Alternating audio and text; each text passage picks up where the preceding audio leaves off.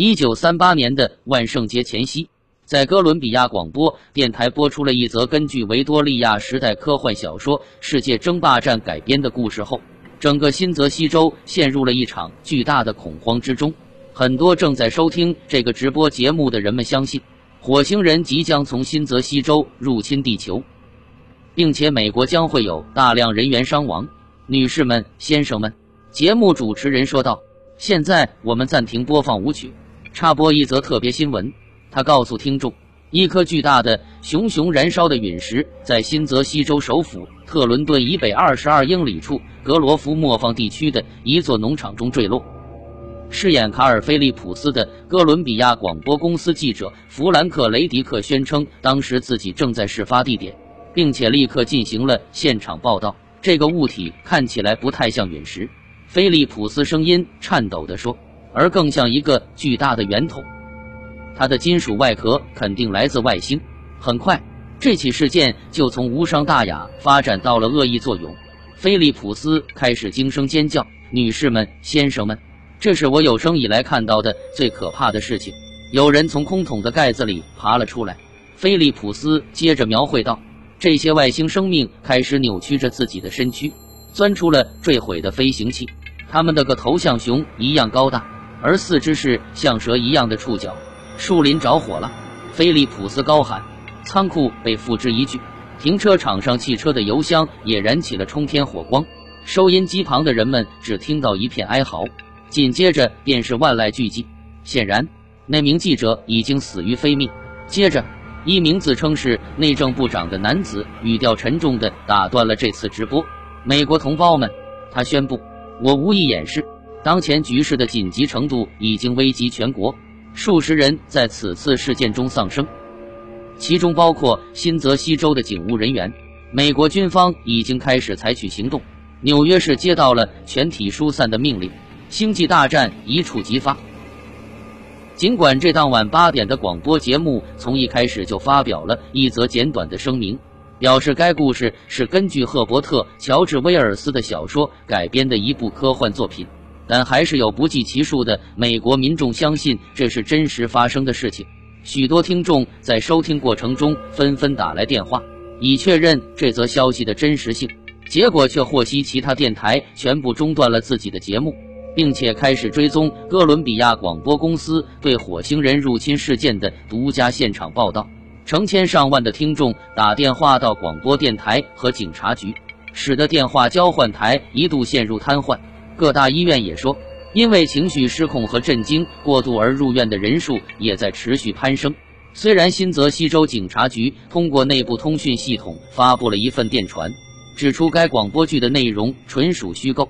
但是人们的恐慌情绪已经超出了当地执法部门的控制范围，在纽约州和新泽西州，人们开着满载货物的车辆竞相逃亡。在大多数人看来，这是世界末日的前奏。次日清晨，《纽约时报》在头版头条的显著位置刊登了一篇题为“广播剧以假乱真，诸听众一片恐慌”的报道。全国上下关于人民流离失所、教堂人满为患、交通严重堵塞、通讯信号中断的报道纷至沓来。整个晚上，从哈莱姆到圣迭戈的教堂里，人们纷纷祈祷上帝的救赎。在接下来的一个月里，共有幺二五零零篇新闻报道对广播剧《世界争霸战》进行了讨论。联邦通信委员会也对此事展开了调查，但鉴于对言论自由的尊重。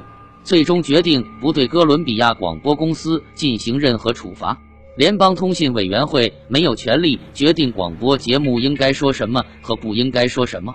T 点 A 点 M 克雷文委员解释说，公众也不希望看到一个奴颜婢膝的广播电台。一九三八年的世界争霸战节目导致举国上下人们的恐惧感日渐增长。两周之前，阿道夫·希特勒的铁骑入侵捷克斯洛伐克。欧洲的安全前景变得扑朔迷离。对于处在大萧条时期的大多数美国民众来说，科学技术日新月异，雷达、喷气引擎和微波等新发明层出不穷。他们深刻地意识到，在很大程度上，科技将会影响这场迫在眉睫的战争。一九三八年，见血封喉的死光和杀戮成性的火星人，也许只是科幻小说中才会出现的场景，但这一场景却与人们对遭到强敌入侵和灭顶之灾的担忧不谋而合。人们往往害怕他人突然偷袭，而这正是希特勒此前在捷克斯洛伐克和日本，随后在珍珠港玩弄的诡域伎俩。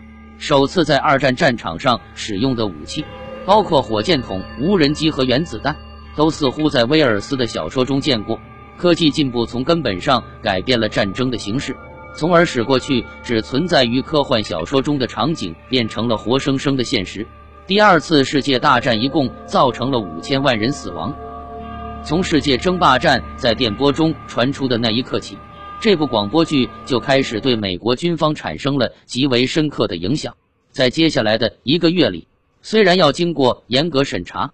还是有大量军中听众就这一话题对美联社记者谈起了自己的看法。最让军中听众感到震撼的是，这部广播剧产生了立竿见影的情感效应。这位军官告诉记者，成千上万的官兵相信，一场真正的侵略战争已经拉开序幕，因此他们表现出了实战当中可能出现的种种症状，比如恐惧、惊慌、坚定、绝望、勇敢、激动或者听天由命等等。这就意味着，在未来的战争中，政府必须继续坚定不移地与无线电台进行密切合作。然而，有一点，这些军官们全都只字未提。实际上，最让战略家和决策者们感到担心的是，区区一个广播节目竟然可以如此轻而易举地颠倒是非、混淆视听。对于这起纯属子虚乌有的风波，美国采取了实实在在的行动，整个局势乱作一团。这种控制民众的做法闻所未闻，但现在却成了无可辩驳的事实。让政府官员感到震惊的是，一个广播节目竟然可以对人们产生如此深远的影响。不仅是美国，阿道夫·希特勒同样注意到了这一点。他在柏林的一次讲话中提到了美国民众对于广播剧《世界争霸战》做出的失控反应，指出这正是民主制度腐朽没落的证据。事后，人们还发现，斯大林也曾关注此事。对于这部科幻广播剧造成的巨大影响，罗斯福总统的高级科学顾问万尼瓦尔·布什也不禁感到忧心忡忡。后来，他曾经告诉自己在卡耐基学院的同事 W. 卡梅隆·福布斯，正是公众惊慌失措的情绪为他敲响了警钟。三个月后，广播中再次传出令人不安的消息，不过这一次不是科学幻想，而是科学真相。一九三九年一月二十六日，卡耐基学院举办了一场新闻发布会，准备对外界公布核裂变这一重大发现。当发言人宣布二名德裔科学家成功的分裂了原子时，不少与会的物理学家立刻跑到了屋外。这一发现既意义深远，又极具毁灭性。如果科学家能够分裂一个原子，那么他们一定能够制造一系列分裂原子的连锁反应。从而释放巨大的能量。三个月以后，据《纽约时报》报道，在这场新闻发布会的一次后续会议上，人们曾就某个科学家利用极少量油炸毁大片陆地的可能性展开了激烈的辩论。世界正面临着某种可怖的前景。波士顿先驱导报在一篇题为《科学界发现真正的弗兰肯斯坦》的报道中进一步解释道，在当今世界。一个肆无忌惮、妄图征服一切的独裁者，完全有可能把波士顿、伍斯特和普罗维登斯从地图上抹去。但是，万尼瓦尔·布什却不同意舆论的这种看法。原子分裂这一发现带来的真正危险，他告诉福布斯，不在于原子能本身，而在于公众对自己无法理解的事情产生的恐慌情绪。为了阐明自己的观点。布什还提到了广播节目《世界争霸战》所导致的结果作为例证。事实证明，原子能已经远远超出了以往任何一种人工方式产生的能量。在科学家宣布发现原子分裂的六年七个月之后，美国在日本的广岛和长崎投下原子弹，转眼之间就将这两座城市夷为平地，造成二十五余万居民死亡。罗斯福总统任命万尼瓦尔·布什为曼哈顿计划的主管，负责制造原子弹。这是美国历史上第一次真正的黑色行动，而布什则是一个不折不扣的毒夫。当日本帝国投降以后，万尼瓦尔布什并没有像大多数人那样欣喜若狂，而是开始考虑下一步计划。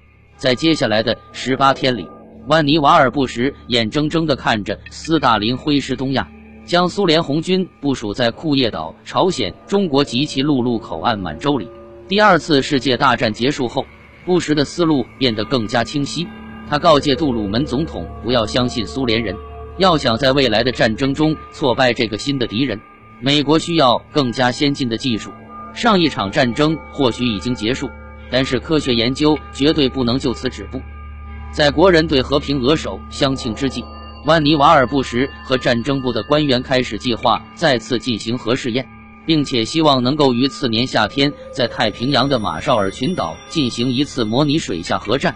他们将要在比基尼环礁一个深深的细湖中，使用核弹炸毁数十艘被俘的日本和德国军舰，从而向世界展示美国这种新式武器强大的震慑力量。这就是十字路行动。从这个代号中可以看出，这次行动标志着美国的战略导向发生了关键性的转变。美国向苏联暗示，他已经决意在未来的战争中使用核弹。